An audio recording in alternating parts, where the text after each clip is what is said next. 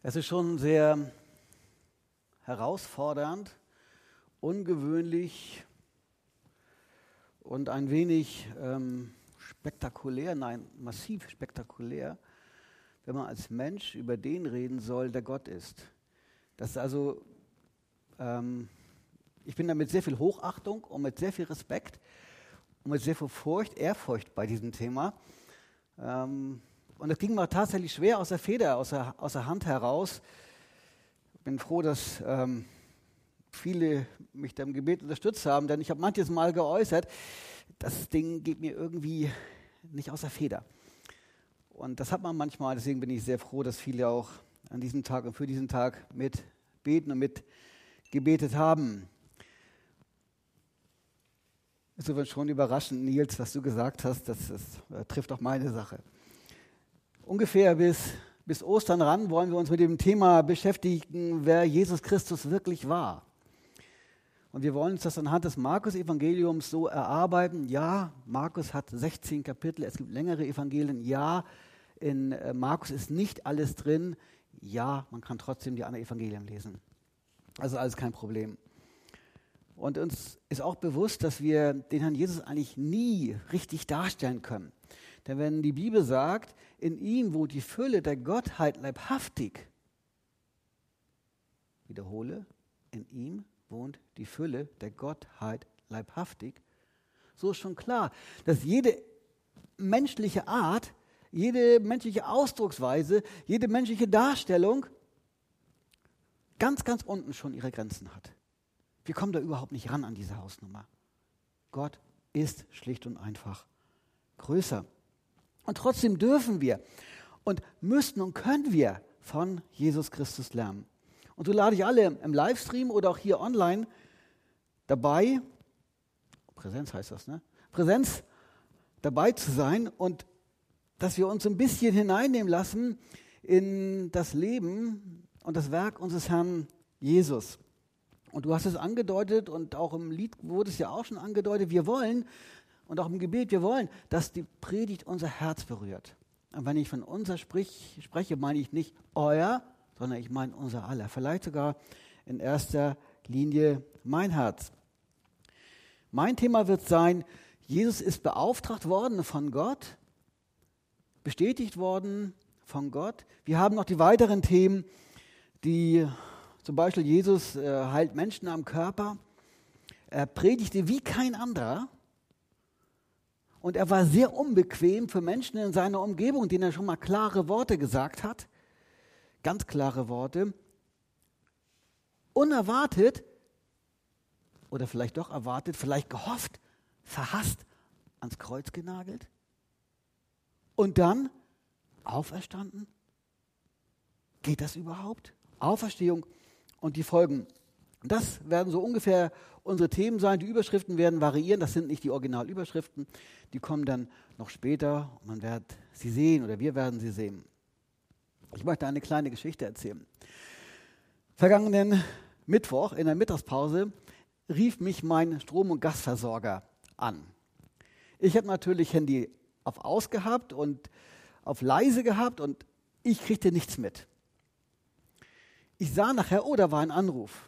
Hab dann auch zurückgerufen und ähm, dann hörte ich, hallo, Ihr Kundenservice, wir verbinden Sie mit dem nächsten freien Mitarbeiter. Haben Sie etwas Geduld? Nun, die mich kennen, wissen, ich bin ein sehr ungeduldiger Mensch. Ich habe etwas Geduld. Nach 38 Minuten habe ich aufgelegt. Hab ein paar Minuten später gedacht, zweiter Versuch. Und habe nach zehn Minuten später aufgelegt. Ich setzte mich also meine Predigt, fing an zu schreiben und habe gedacht, jetzt hast du ja viel, viel Zeit. Ich rufe die Nummer an, pack das Handy neben meine Bibel und lass es einfach laufen. Ab und zu wurde ich dann erfreulich durch Musik und durch die Ansage, hallo, Ihr Kundenservice, wir verbinden Sie mit dem nächsten freien Mitarbeiter, haben Sie etwas Geduld. Nach gut 60 Minuten, also das waren 58 oder so, habe ich aufgelegt. Gucke nach, das kann doch nicht sein. Ich gucke in meinem E-Mail-Verlauf, ach so, ich hatte den persönlichen Mitarbeiter, der war vielleicht schon im Homeoffice drin. Ich hätte vielleicht doch mal die Service-Generalnummer anrufen sollen. Dann rief ich die an und kam sofort durch. Ihr merkt also, ich bin ein total erprobter Warteschleifentelefonierer. Das ist wohl offenkundig meine zweite Begabung. Ähm, jede Woche kommt das so mal vor. Meine Frau freut sich schon darüber, weil sie auch die Ansagen schon kennt. Ja, ich soll Geduld lernen, hat Gott mir aufgetragen. Mein zweiter Vorname ist Geduld, der erste ist Un. Also ich soll Geduld lernen und ich gebe da ordentlich Gas, damit das ankommt. Und auch wir alle haben ja Geduld gelernt. Manche haben ähm, mit Geduld versucht, einen Friseurtermin zu kriegen. Einigen ist es gelungen, wie ich schon heute bemerkt habe, andere noch nicht so ganz. Vielleicht kommt das noch. Auch das Volk Israel wartete und wartete. Sie warteten auf den Erlöser, sie warteten auf den Messias, sie warteten auf den verheißenen König, sie warteten auf den Retter, auf den, der endlich die Herrschaft an, in Anspruch nimmt, auf den, der endlich alles regeln wird. Auf den warteten sie mit, mit Sehnsucht. Und sie kannten das Alte Testament, wie wir es heute bezeichnen, in- und auswendig tatsächlich. Sie wussten total viel. Die wussten auf die Stelle genau, was wo steht. Irre. Und so steht geschrieben in, in dem Buch Micha in Kapitel 5, und du, Bethlehem Ephrata, aus dir wird der hervorkommen, der Herrscher über Israel sein soll. Wow, ein paar hundert Jahre zuvor wurde das angekündigt und die geistliche Elite in Israel hat das gelehrt, hat das dem Volk mitgeteilt. Und das schlichte Volk, ihr glaubt es nicht, hat das geglaubt. Und so kam es, dass viele Frauen, als sie hochschwanger waren, das ist jetzt meine Auslegung, viele Frauen, als sie hochschwanger waren, nach Bethlehem Ephrata gegangen sind, um dort zu entbinden. Vielleicht würden sie ja den Messias zur Welt bringen. Aber das war nicht die Zeit, die Gott geplant hatte. Die Zeit, die Gott geplant hatte, war eine andere. Und als Maria schwanger wurde, kam sie Bethlehem. Was war? Logischerweise, weil viele Frauen dort zu ihrer äh, Geburtsstätte hin mussten. Was war? Bethlehem war übervoll und sie mussten irgendwo in einem Stall, musste sie entbinden. Und das sollte der Herrscher sein? In einem Stall? Nicht irgendwo in einem Palast? So niedrig, das geht doch gar nicht. Das passt also schon gar nicht in den Kopf hinein. Ein König wird nicht so geboren. Das ist doch wohl völlig klar. Irgendwie war der Plan Gottes doch wohl ein anderer. Niemand hat das bemerkt. Ach doch, die Hirten haben das bemerkt. Die hatte Gott dahin geschickt auf dem Feld. Niemand hat das bemerkt. Ach doch, die seltsamen Sterndeuter aus dem Osten, die hatte durch die Sternkonstellation hatte Gott gesagt, oder war denen klar, hier ist ein König geboren und zwar ein ultra großer König. Und sie haben sich auf den Weg gemacht, sind nach Jerusalem gegangen, weil irgendwie das hin, darauf hindeutete, haben dort an der Haustür geklingelt bei dem Herodes und haben gesagt, ähm, sag mal Herodes, wo sollte hier eigentlich der König geboren werden? Irgendwo ist das hier in der Gegend. Kannst du uns da mal kurze Hilfestellung geben? Der ließ die jüdischen Priester kommen und die wussten ja alles, die Schriftgelehrten. Und die haben gesagt, ja, wir wissen genau, im Bethlehem Ephrata soll der König geboren werden. Sie, okay, vielen Dank, auf, Hacke los und umgedreht und los geht's. Ähm, eine blöde Frage. Wo waren die geistlichen Oberführer? Und wo sollte der Messias erwartet werden? Die waren am völlig falschen Platz. Die waren dort, dort im Palast des Herodes und haben sich schöne Baufolge gefuttert. Die waren an völlig falscher, am völlig falschen Ort, die waren falsch aufgestellt. Die hatten gar nicht, gar nicht begriffen, dass das, was Gott sagt, was sie selbst gelehrt hatten, Wahrheit ist. Sonst wären sie ja auch dort gewesen oder mit hingegangen. Irren, wenn man sich das mal so vorstellt, wie, wie schnell geistliche Wissen von dem Gelebten auseinandergehen kann. Hier ein klassischer Fall. Die gingen also, diese Hirten, nicht die Hirten, sondern die, die Sterndeuter gingen nach Bethlehem Ephrata. Dort fanden sie wohl irgendwo dort in der Gegend auch ähm, das Kind. Und Herodes, ja kein Dummkopf, hat gesagt, Mensch, Wenn das wirklich der König ist, heißt das, ich bin meiner Macht beraubt, es gibt elendig Stress, ich muss das verantworten in Rom, dazu habe ich keinen Bock. Er rief mal seine, seine Heerobersten zusammen und hat so einige Leute beauftragt, ihr zieht ab, nehmt ein paar Kumpels, Soldaten mit und dann macht ihr alles kaputt, was ein Jungen unter zwei Jahren ist. Ein Babymorden. Ein Babymorden. Das gibt es also nicht nur heute auch, das gab es auch damals schon. Ein Babymorden. Viele kennen von uns diese Begebenheit aus dem Schulunterricht, manche kennen sie aus dem Konfirmationsunterricht oder wo auch immer her oder vielleicht sogar von einem Besuch aus dem Weihnachtsgottesdienst. Und ich möchte einfach mal so ein, ein Wort sagen, wenn, ähm, wenn wir bisher wenig mit Gott oder mit der Bibel zu tun gehabt haben oder du bisher wenig mit Gott oder der Bibel zu tun gehabt hast, dann ist das die Geschichte, die du kennst. Aber die Sache geht tatsächlich noch weiter. Achte drauf, horche, horche, was die Bibel noch weiter zu sagen hat und was für uns auch dort eventuell auch für dich von Bedeutung sein kann.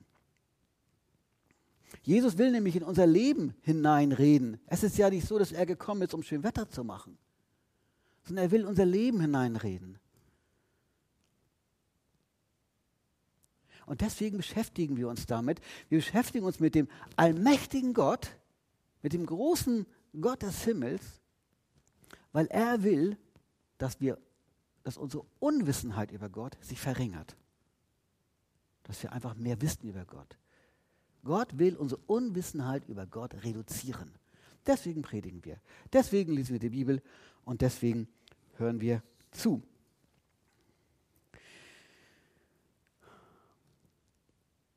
Ungefähr 30 Jahre später, da steigt Markus in den Text ein. Und genau den möchte ich jetzt auch ausdrucksweise vorlesen aus dem Markus-Evangelium. Wir lesen mal den, den ersten Abschnitt, und zwar aus Markus Kapitel 1, die Verse 1 bis 3. Anfang des Evangeliums Jesu Christi, des Sohnes Gottes, wie in den Propheten Jesaja geschrieben steht: Siehe, ich sende meinen Boten vor deinem Angesicht her, der dein Weg bereiten wird. Stimme eines Rufenden in der Wüste bereitet den Weg des Herrn, macht seine Pfade gerade. Ups, Anfang des Evangeliums Jesu Christi, des Sohnes Gottes, wie in den Propheten Jesaja geschrieben steht?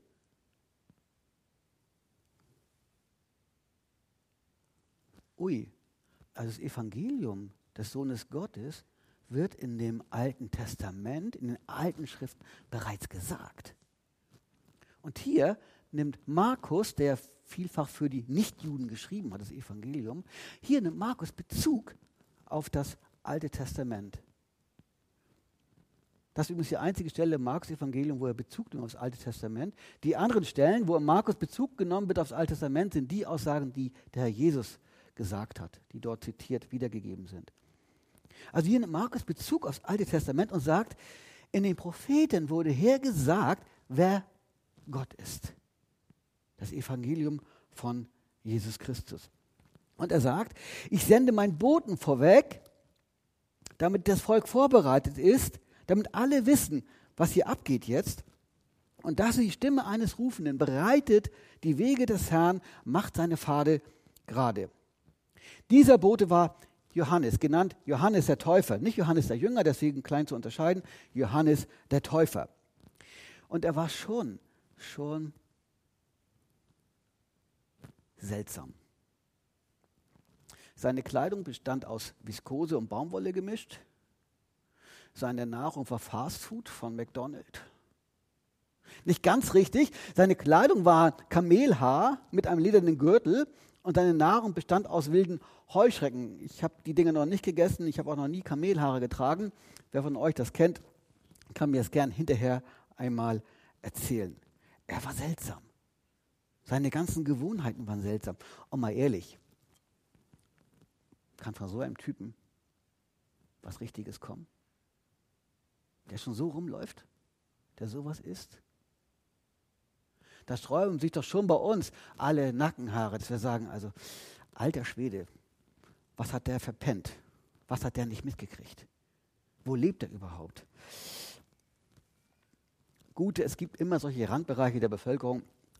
Da sitzt er halt auch. Er sitzt halt bei, bei Karstadt auf der äh, warmen Lüftung, die aus dem Boden rauskommt mit seinem Schlafsack. So würden wir ihn abstempeln. Das ist unsere menschliche Art.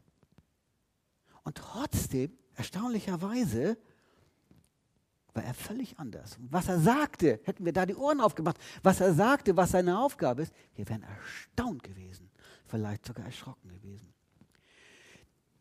Er war vor den Toren Jerusalems, als er dort taufte, hat auch einige Anhänger gehabt, aber es viel von dem Volk, die strömten aus allen Gegenden zu ihm, wollten sehen, ey, was ist denn da los? Der redet ja auch völlig anders.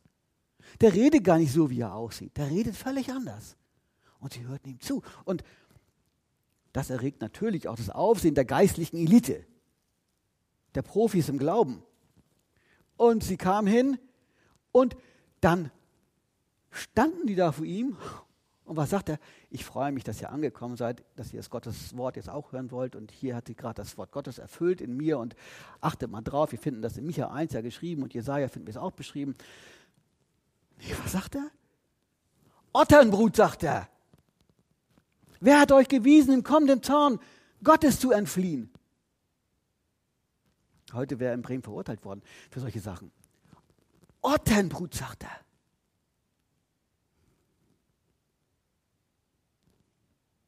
Wie mögen Sie reagiert haben? Wir holen den Amtsarzt. Der ist durchgedreht. Der spinnt ja total. Das geht ja gar nicht. Ach nee, Sie können ihn so einfach festnehmen. Da sind ja so viele Leute, die schon so ein bisschen hinterherlaufen. Das gibt ja Theater im Land. Das gibt Demonstrationen, also machen wir nicht. Nein, nein, nein, nein, nein, nein. Aber hier zeigt sich eins ganz klar. Und es ist wahr. Entweder schwarz oder weiß. Entweder für Gott oder gegen Gott. Entweder für Jesus oder gegen Jesus. Es gab nur die zwei Möglichkeiten. In vielen Bereichen, auch im Glauben, gibt es durchaus auch äh, unterschiedliche Wahrnehmungen. Aber in diesem Punkt gibt es nur Ja oder Nein. Nichts anderes, da ist nichts anderes möglich. Sagte mal jemand am, am, Büchertisch, als es mit Traktaten war, und sagte jemand, ja, also mit, mit kleinen Handzetteln über den Glauben, ähm, sagte, sagte jemand, wieso, wir kommen doch alle in den Himmel. Sagt der andere, willst du mit Hitler an einen Tisch sitzen? Da ging der Zuhörer beleidigt weg. Nein, wir kommen nicht alle in den Himmel. Dem ist tatsächlich nicht so. Es gibt nur einen einzigen Weg der Errettung. Nur einen einzigen. Und den müssen wir suchen. Und den müssen wir finden. Kommen wir zurück, bevor ich mich hier in Rage rede, kommen wir zurück zu unserem Text. Nach mir kommt einer, der stärker ist als ich. Und ich bin nicht würdig, ihm die Riemen seiner Sandalen zu lösen. Ich taufe euch mit Wasser, aber er wird euch mit Heiligen Geist taufen. Das sagte Johannes. So verstand er seine Aussage. Und sein, sein Dasein. Ich habe hier einen Job und wenn der erledigt ist, da rutsche ich in die zweite Reihe. Nicht groß sein, die Ellbogengesellschaft auseinander machen. Ich bin stark, ich bin groß. Er rutschte in die zweite Reihe, als er merkte, dass da jemand war, der einfach größer war als er. Und das wusste er auch. Nach mir kommt der größer ist als ich. Ich hatte gestern eine kleine Begebenheit. Ich sollte irgendwie eine, eine ähm, von so einem, egal, was streamen von meinem Laptop auf meinen Fernseher. Neben mir saß mein, mein Sohn auf der Couch. Er sagte, Papa, wir können ja zusammen gucken. Und er war ein Tick schneller als ich, um zu sagen eine halbe Stunde. Und er sagte, Papa, das ist einfach so. Du wirst älter und ich bin jung. Also man lernt es schon zu sehen, dass irgendwann die zweite Reihe auf einen zukommt. Also für uns Älteren, wir müssen nicht immer vorne tanzen. Wir dürfen auch in die zweite, dritte Reihe gehen. Egal, ob es Musik ist, ob es äh, Jet ist oder Jung Erwachsenentreff, ob es äh, Predigtdienste ist, ob es Gemeindeleistung ist. Irgendwann kommen wir in die zweite Reihe und das ist auch richtig so. Zurück zu unserem Text. Das mit Johannes dem Täufer, das in den Propheten bewiesen wird, ey, der da kommt, das ist der große, ist der erste Beweis. Den zweiten Beweis finden wir in dem folgenden Text ab Vers 9. Ich lese einmal vor, Markus 1 ab Vers 9. Und es geschah in jenen Tagen, Jesus kam von Nazareth in Galiläa und wurde von Johannes im Jordan getauft. Und sobald er aus dem Wasser heraufstieg, sah er die Himmel sich teilen und den Geist wie eine Taube auf ihn herabfahren. Und eine Stimme kam aus dem Himmel. Du bist mein geliebter Sohn. An dir habe ich Wohlgefallen gefunden. Eine Stimme kam aus dem Himmel herab. Du bist mein geliebter Sohn. An dir habe ich Wohlgefallen gefunden. Da kam doch Jesus zu diesem Ereignisort an den Jordan, wo Johannes war, und sagte zu ihm, äh, tauf mich. Und er sagt, hm, damit habe ich ein klein bisschen Bauchschmerzen. Ich weiß, wer du, oder ich ahne, oder ich sehe, wer du bist. Das möchte ich nicht. Ich habe nötig, von dir getauft zu werden, denn du bist eindeutig größer als ich. Und ähm, Jesus sagte, ich möchte das so. Und Johannes taufte ihn. Und dann kam diese Stimme aus dem Himmel. Du bist mein geliebter Sohn. An die habe ich Wohlgefallen gefunden. Wow. Wisst ihr, wo ich gerne gewesen wäre? Dabei. Da wäre ich gerne dabei gewesen. Das hätte ich gerne erlebt. Was wäre das für eine Hausnummer? Ich stehe da, da kommt eine Stimme aus dem Himmel. Vielleicht ist es auch gar nicht verstanden, egal. Aber diese Aussage. Später einmal sagt Johannes von, von diesem Jesus, siehe, das ist das Lamm Gottes, das die Sünde der Welt wegnimmt. Spontan gehen zwei seiner Jünger mit von Johannes weg zu Jesus und gehen dann mit Jesus den Weg. Weil das ist der geliebte Sohn. Das ist das Lamm Gottes. Das ist derjenige, der die Sünde der Welt wegnimmt. Später einmal auf dem Berg der Verklärung, da steht in, in, in Markus 9 beschrieben, kam wieder eine Stimme aus dem Himmel zu Johannes, Petrus und Jakobus. Und diese Stimme sagte zu den beiden, also aus der Wolke raus, diese Stimme sagte zu den dreien, dieser ist mein geliebter Sohn. Ihn hört.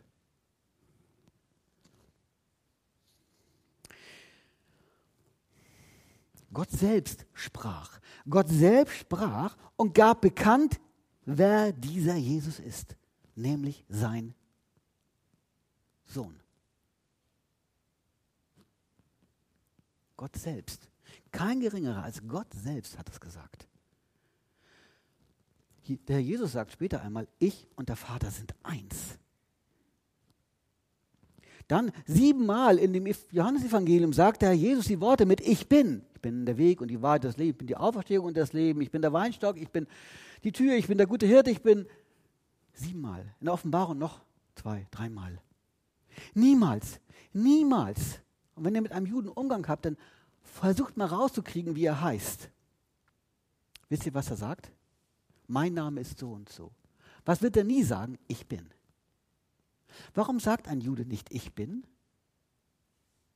Weil Abraham, nein, Mose, Gott sich dem Mose vorgestellt hat mit ich bin, wer ich bin. Niemals sagt einer das. Und Jesus sagt hier im Johannesevangelium siebenmal, ich bin. Und drückt damit seine Sohnschaft, und zwar seine Gottheit aus. Und keiner hat ihm widersprochen. Später einmal, als er Jesus auferstanden ist, da kommt ihm ein, der Thomas entgegen, also einer der verbliebenen elf Jünger. Der war so bei der ersten Geschichte nicht dabei und sagt, naja, es gibt, ja, das ist schwierig mit Auferstehung und so. Und dann begegnet ihm Jesus eins zu eins, spricht ihn an. Thomas ist, ist total platt und sagt, wow, du bist es wirklich. Und dann sagt er etwas, er sagt, mein Herr und mein Gott. Spätestens jetzt hätte sich die Erde auftun müssen, alles verschlingen müssen. Oder das ist wahr. Und der Herr Jesus Gott. Kein Jude wird sich Gott nennen lassen. Nicht einer. Und der Herr Jesus sagt hier, oder äh, Thomas sagt ja, mein Herr und mein Gott. Der spätere Jünger Johannes, den habe ich ja schon ein paar Mal genannt, schreibt in seinem ersten Brief in Kapitel 5 über Jesus, dieser ist der wahrhaftige Gott und das ewige Leben. In dem Kolosser und am Hebräer 1 wird beschrieben, dass Jesus der Erhalter und Erschaffer dieser Welt ist und dass alles auf ihn hin zuläuft. Ein ganz bedeutsamer Punkt.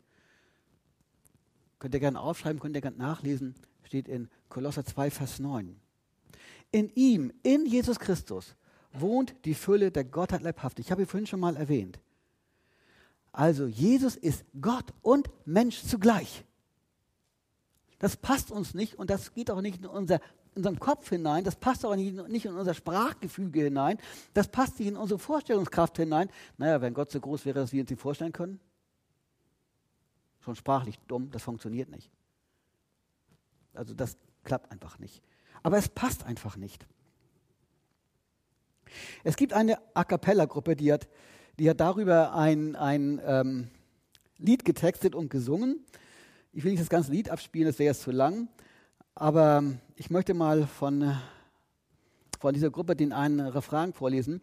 Das ist die A cappella-Gruppe Beinahe Sechs, die Beinahe Sechs. Und dieser Refrain heißt, viel zu viele Menschen wollten Götter sein. Doch ein einziger Gott, ein einziger Gott wollte Mensch sein. Viel zu viele Menschen wollten größer sein. Doch nur ein einziger Gott, ein einziger Gott wurde ganz klein. Ich will versuchen, dass wir es abspielen können. Vielleicht klappt das. Ja, die Technik nickt schon, ich freue mich drüber. Für die, die jetzt Sorge haben, wir haben das über, wir machen das über YouTube und wir haben uns die ganzen Rechte geholt, dass wir das abspielen dürfen. Muss man heute vielleicht manchmal beisagen. Wir starten mal meine Bitte an die Technik dieser Welt. Er ist der reichste König, reiche Liebe, arm an Geld. Viel zu viele Menschen wollten Götter sein. Doch nur ein einziger Gott, ein einziger Gott wollte Mensch sein. Er wollte Mensch sein. Viel zu viele Menschen wollten größer sein. Doch nur ein einziger Gott, ein einziger Gott, ein einziger Gott wurde ganz klar. Da, ba, da, ba, da, da, ba, da, da,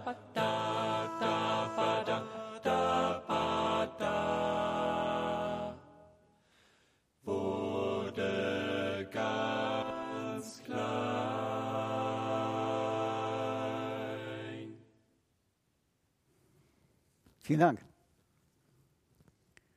Viel zu viele Menschen wollten Götter sein, doch nur ein einziger Gott wollte Mensch sein. Viel zu viele Menschen wollten größer sein, doch nur ein einziger wurde ganz klein. Das ist der entscheidende Unterschied der Religionen zueinander. Und das ist auch das, was die Juden nicht geglaubt haben, dass ihr Herrscher, ihr Messias, ihr König ganz klein wird, nämlich Gott selbst ist. Wir kommen mal zum nächsten Punkt. Der dritte Beweis. Den finden wir in Matthäus, jetzt muss doch mal die Vergebung springen, Matthäus 11, Vers 5.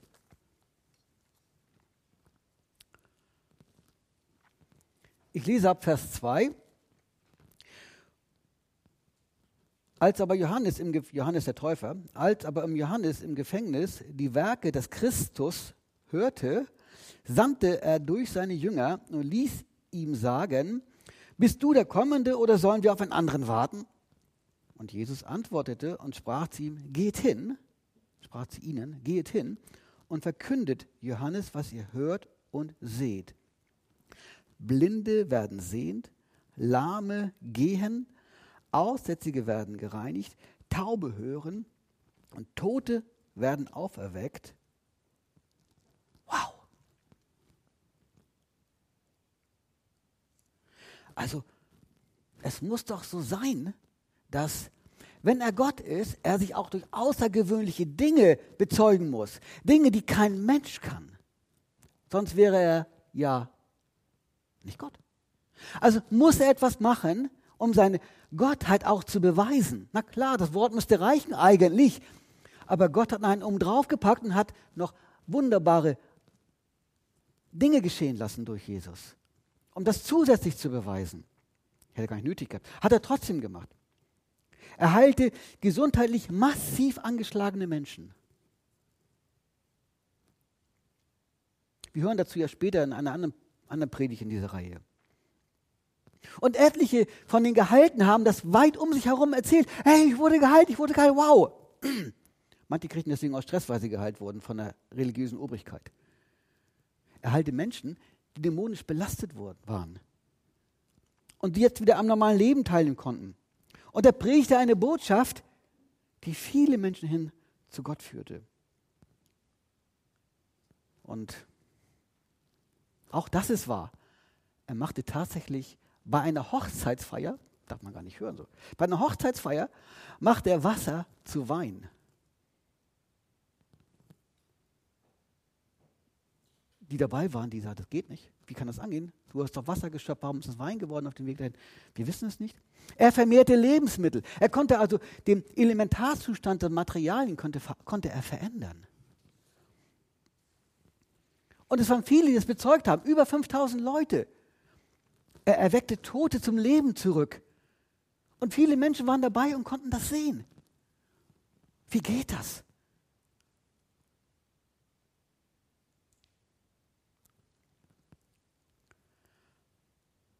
Angeborene Krankheiten, angeborene Erkrankungen lassen sich vielleicht teilweise heilen. Es gibt aber auch erworbene Krankheiten oder Dinge, die sich entwickeln im Laufe des Alters. Und wir haben gegen so viele Erkrankungen, haben wir kein Mittel. Kein Mittel. Mir ist von einer Augenerkrankung bekannt, äh, die, da sterben die Sehzellen ab. Und die Tochter von dem Altbundespräsidenten Köhler, die hat ebenfalls diese Erkrankung. Retinitis pigmentosa heißt sie wohl. Da sterben die Sehzellen ab. Und die Leute erblinden. Und es gibt kein Mittel dagegen. Es gibt es nicht. Wir versuchen alles. In Tübingen ist so eine der riesigen äh, Kliniken, die da ganz Vorreiter sind. Wir versuchen alles. Und wir kriegen es medizinisch einfach nicht hin. Und da gibt es viele andere Dinge, die wir nicht packen können. Blinde werden sehend. Das geht nicht. Lahme gehen. Ja, wir sind ja dabei, Prothesen zu machen aber so aus dem Nichts. Aussätzige werden gereinigt, die waren neben der Spur, die waren ausgeschlossen von, von der Gesellschaft. Taube werden hören. Wenn man mit einem Schwerhörigen zu tun hatte, irgendwann ab Mitte 50 geht das los mit der Schwerhörigkeit, wenn man einem Schwerhörigen zu tun hatte, der weiß, wie schwierig der das hat, am Leben teilzunehmen. Der kriegt nichts mehr mit. Der muss versuchen, von den Lippen abzulesen der ist ausgeschlossen fast vom Leben. Das ist ganz schlimm. Der vereinsamt. Der Jesus hat ihn, hat Menschen geheilt. Und was gar nicht geht, Tote auferweckt. In, man, in, manchen Filmen, die ich in meiner Kindheit oder Jugendheit gesehen habe, wie hieß es noch Frankenstein, da haben sie es mal versucht so. Äh, funktioniert auch wirklich nicht. Also es funktioniert einfach nicht. Wir können Tote nicht auferwecken. Wir versuchen zwar, den, die, die, die, die Substanz Leben irgendwie zu produzieren technisch, biologisch. Aber so recht geht es auch nicht. Das sind alles Dinge, die, die können Menschen irgendwie nicht. Die sind von übernatürlicher Art. Und das kann letztlich nur Gott machen. Jesus hat das getan. Jesus hat das getan und beweist, als dritten Beweis, dadurch seine Gottheit. Ein letzter Punkt aus Matthäus, die mitgelesen haben, dem wird es aufgefallen sein. Ich habe nämlich einen Punkt weggelassen. Da steht als letztes nämlich, arm wird gute Botschaft verkündigt. Das ist ein Zeichen seiner Gottessohnschaft, arm gute Botschaft zu verkündigen? Das können wir doch immer. Wir gehen hier durch die Holzenstraße, die Fußgängerzone und geben da einen 10-Euro-Schein hin. Dann machen wir da auch eine gute Botschaftstat oder sowas. Aber Jesus meint was völlig anderes. Mit den Armen, denen eine gute Botschaft verkündigt ist. Und er sagt, im Markus sagt er, ich bin dazu ausgegangen, Menschen das Wort zu sagen, zu predigen. Dazu bin ich ausgegangen.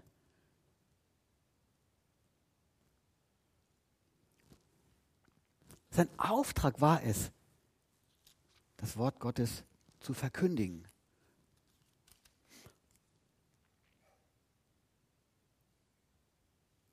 Ich hatte vorhin schon erwähnt, auf dem Berg der Verklärung aus Markus 9, Vers 7, da steht, dieser ist mein geliebter Sohn, ihn hört. Das ist die gleiche Linie. Der Jesus sagt, ich bin ausgesandt, gute Botschaft zu verkündigen. Gott sagt, dass es Jesus ihn hört. Also die, der Glaube kommt aus dem gehörten Wort oder aus der Predigt. Kann man in Römer 10 nachlesen. Da kommt der Glaube her. Die ganzen Werke obendrauf sind Beweiswerke. Aber der Glaube kommt aus der Predigt. Gott sagt, ihn hört. Der Jesus sagt, ich bin gesandt, um zu predigen. Ihn hört. Hören, hören, hören. Und das ist der Grund, weswegen wir so viel predigen. Das ist der Grund, weswegen wir das streamen, weswegen wir das übertragen. Das ist der Grund, weswegen wir Hauskreise machen. Das ist der Grund, weswegen, wenn wir uns gegenseitig besuchen, bei nahezu jedem Gespräch auf das Wort Gottes kommen. Das ist der Grund, weil wir genau wissen, dass wir hören und dass wir diesen Gott brauchen. Das ist der Grund, weswegen wir die Bibel so betonen. Das ist der Grund, weswegen wir auf Jesus Christus hinweisen, weil von ihm Leben kommt. Mal eine kurze Frage. Bist du jemand, der bisher, der nur Gegenargumente gegen den Glauben, gegen Gott sucht? Dann tu dir einen Gefallen und schalte einfach ab unterwegs ins Stream. Mach YouTube aus.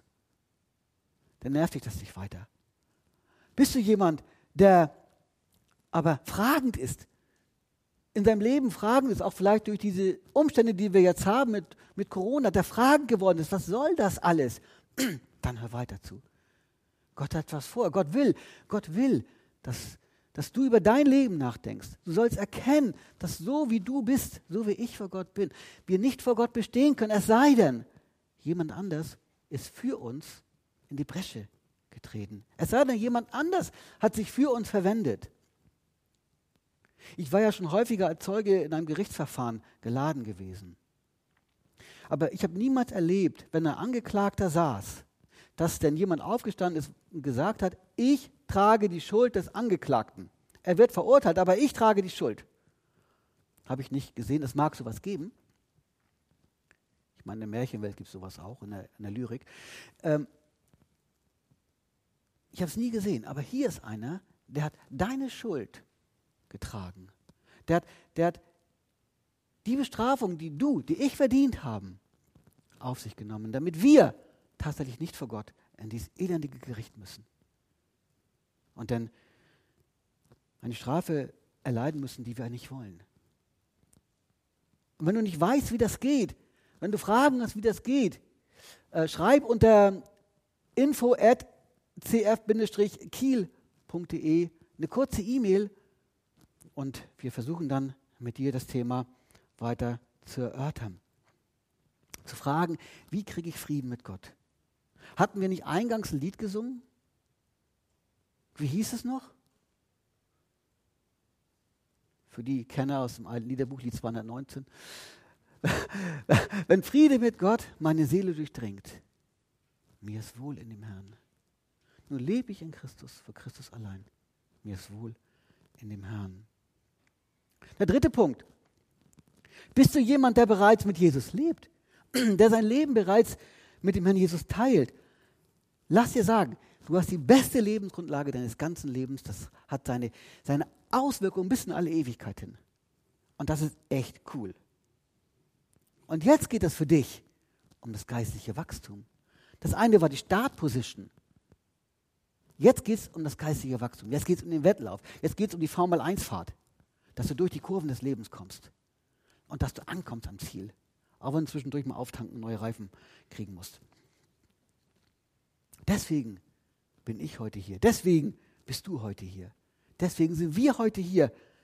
Denn Gott sagt, wir sollen auf seinen Sohn hören. Gott hat sich Mühe gegeben, hat sich echte Mühe gegeben, damit wir einen Anker, einen Bezugspunkt in unserem Leben kriegen. Und weil Gott weiß, dass unser Verstand ziemlich beschränkt ist, hat Gott uns seinen guten Geist gegeben, um uns Dinge zu erläutern, um uns Dinge klar zu machen. Hat, hat Gott uns seinen Geist, also ein Teil von ihm selbst gegeben, damit wir Dinge lernen zu verstehen. Er hat uns sein Wort gegeben, wo alles drinsteht. Und ihr dürft in eurer Bibel, dürft ihr malen. Da dürft ihr mit Buntstiften was reinschreiben. Da dürft ihr mit Kugelschreiberstiften was reinschreiben. Das ist ein gutes Arbeitspapier. Das hilft einem auch beim Lesen und beim Merken. Nutzt das. Nutzt alle Möglichkeiten, um mehr von Gott kennenzulernen. Um Gott näher zu kommen, um mehr zu wachsen. Gott will unbedingt, dass wir mehr von Gott erfahren. Das ist zu vergleichen mit einem, einem Baby. Wenn ein, ein Baby, es ist unnormal und jede im Krankenhaus ist Alarm, wenn ein Baby nicht trinken will. Als eine unserer, unserer Töchter ähm, auf die Welt gekommen ist und nicht so richtig gleich äh, atmen und sonst irgendwas wollte, das quaken die Babys, wenn die auf die Welt kommen, da, da habe ich dann die große Ehre gehabt und habe so ein bisschen mit zwei Fingern nachgeholfen. So. Und dann fing es an zu quaken und die Lungen fingen an sich zu öffnen. Also ich habe es ein bisschen so angefasst. Und sofort waren die Lungen geöffnet und das Baby war volle Pulle da. Ein Baby will trinken. Ein Baby, das nicht trinkt, damit geht man sofort zum Arzt. Und wisst ihr, ein Christ, der sagt, ach, es ist schön, dass ich Christ bin. Und hat kein Interesse am Wort Gottes. Da klemmt doch irgendetwas, oder? Merken wir es so? Da müssen wir dran arbeiten. Und wenn wir mal in so, ein, in so einem Tief sind, dass, dass uns die Bibel nichts mehr sagt, dass uns Gebet nichts mehr sagt, dass uns die Geschwister nichts mehr sagen, wenn wir mal in so einem tiefen Loch sind, dann lasst uns den Blick wieder auf zu Gott richten. Dass wir wieder neu uns motivieren lassen von Gott her. Es gibt solche Momente im Leben, das weiß ich, aber lasst uns nicht die Nahrung zur Seite legen, sondern lasst uns wieder mehr Nahrung zu uns nehmen. Haben wir das verlernt? Haben wir Korrekturen verlernt? Wir brauchen Korrektur. Heute Morgen ergab es sich, dass ähm, unser Badezimmer noch Licht an war, weil meine Frau kurz vor mir im Badezimmer war und Licht angelassen hatte. Und ich wusste natürlich, dass sie ihre Haare noch föhnen wollte. Das ist ja sehr schön, das ist bei mir nicht mehr ganz so erforderlich. Ähm, wer lacht? also ist nicht mehr ganz so erforderlich.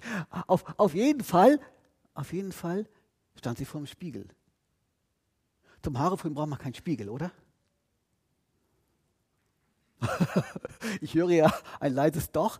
Sie stand vor dem Spiegel und hat dort ihre Haare geföhnt, um zu sehen, dass das besser wird. Und so, so brauchen wir Geschwister.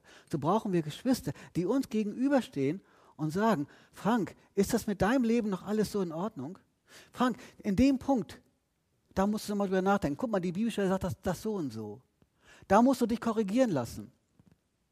Frank, das Ding ist nicht in Ordnung. Wir brauchen einfach Geschwister, die uns korrigieren. Wir brauchen das Angesicht des anderen. Das Angesicht eines Mannes schärft das des anderen. Ist ja auch eine alte Aussage aus der Bibel. Wir brauchen einfach unsere, unsere Geschwister. Und bist du ein Corona-Zuhausebleiber, hörst dir schöne Predigten an, weißt du, was dir entscheidend fehlt? Die Gemeinschaft mit den Geschwistern. Es gibt schöne, richtige Predigten. Es gibt auch schlimme Predigten. Bist du reif genug, das zu unterscheiden? Gott hat dich gesegnet. Aber in der Regel ist es so, dass wir alle Korrektur brauchen. Und wir brauchen die Geschwister, wir brauchen das Angesicht, wo einer sagt, ey, an dem Punkt musst du neu arbeiten. Da bist du irgendwie weggerutscht. Das, ist, das kann passieren aber wir brauchen die Korrektur. Und deswegen brauchen wir die Gemeinschaft. Unbedingt.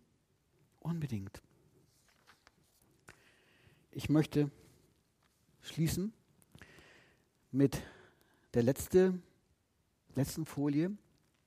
Und zwar einmal auf Markus 9, Vers 7 hinweisen. Vers 8 steht das. Auf dem Berg der Verklärung. Und plötzlich, als sie Petrus, Johannes und Jakobus umblickten, sahen sie niemand bei sich außer Jesus allein. Der Zug in die Gemeinschaft mit Gott schärft unseren Blick auf Jesus. Und wir sehen niemand als Jesus allein. Ich würde mir wünschen, wenn wir in unserem Leben neu lernen, von uns wegzugucken. Ich sehe Frank und Jesus oder so ähnlich. Sondern wir lernen, auf Jesus zu gucken, unseren Herrn Jesus Christus. Wir wollen auch in der Gemeinschaft miteinander unseren Blick stärken auf Jesus. Und so, und so möchte ich mit diesem Bibelwort uns auch heute irgendwie entlassen, die Predigt schließen. Und sie sahen niemand als Jesus allein.